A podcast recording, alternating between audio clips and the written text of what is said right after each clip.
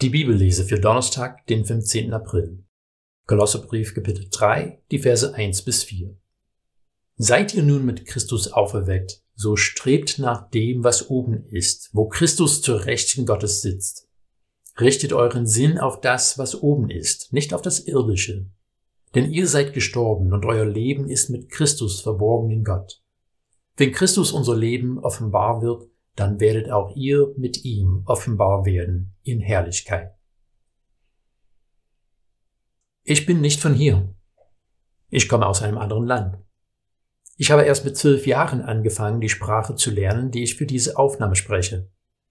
Es sind manchen alten Fernsehsendungen, die die meisten in meinem Alter kennen, aber ich nicht. Dafür kenne ich andere aus meiner Heimat, die hier nicht bekannt sind.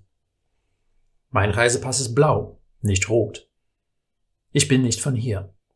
Ich bin ein Fremder. Paulus will den Nachfolgern Christi deutlich machen, dass wir nicht von hier sind. In diesem Fall hat es aber nichts damit zu tun, wo wir geboren sind. Es hat damit zu tun, dass wir gestorben sind. Es hat damit zu tun, dass unser neues Leben in Christus schon begonnen hat.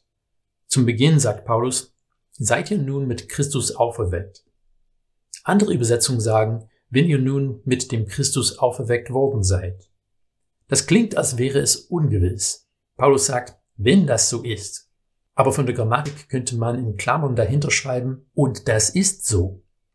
Paulus stellt nicht in Frage, dass wir mit Christus auferweckt sind, sondern er sagt, weil das so ist, strebt nach dem, was oben ist.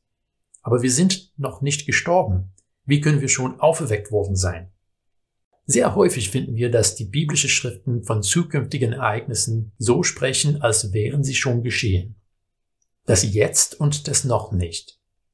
Das kommt daher, dass wir die Gewissheit haben dürfen, dass Gott seine Verheißung erfüllen wird. Paulus und anderen gehen so fest davon aus, dass sie von zukünftigem sprechen, als wäre es jetzt schon der Fall. In Vers 3 von dem Text sagt er, Euer Leben ist mit Christus verborgen in Gott. Bin ich etwa verborgen? Kann keiner mich sehen? Ich denke, Paulus wird tatsächlich sagen, dass keiner uns sieht, wie wir wirklich sind.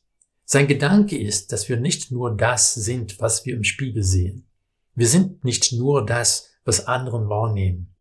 Unser Schöpfer sieht uns für das, was wir sein können, für das, was wir sein werden, wenn er uns von den Toten auferweckt und die Welt erneuert.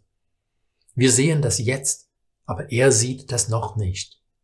Wenn andere mit ihren Augen das sehen würden, was Gott in uns sieht, dann wären sie versucht, uns anzubeten, weil das, was Gott mit uns vorhat, so herrlich ist.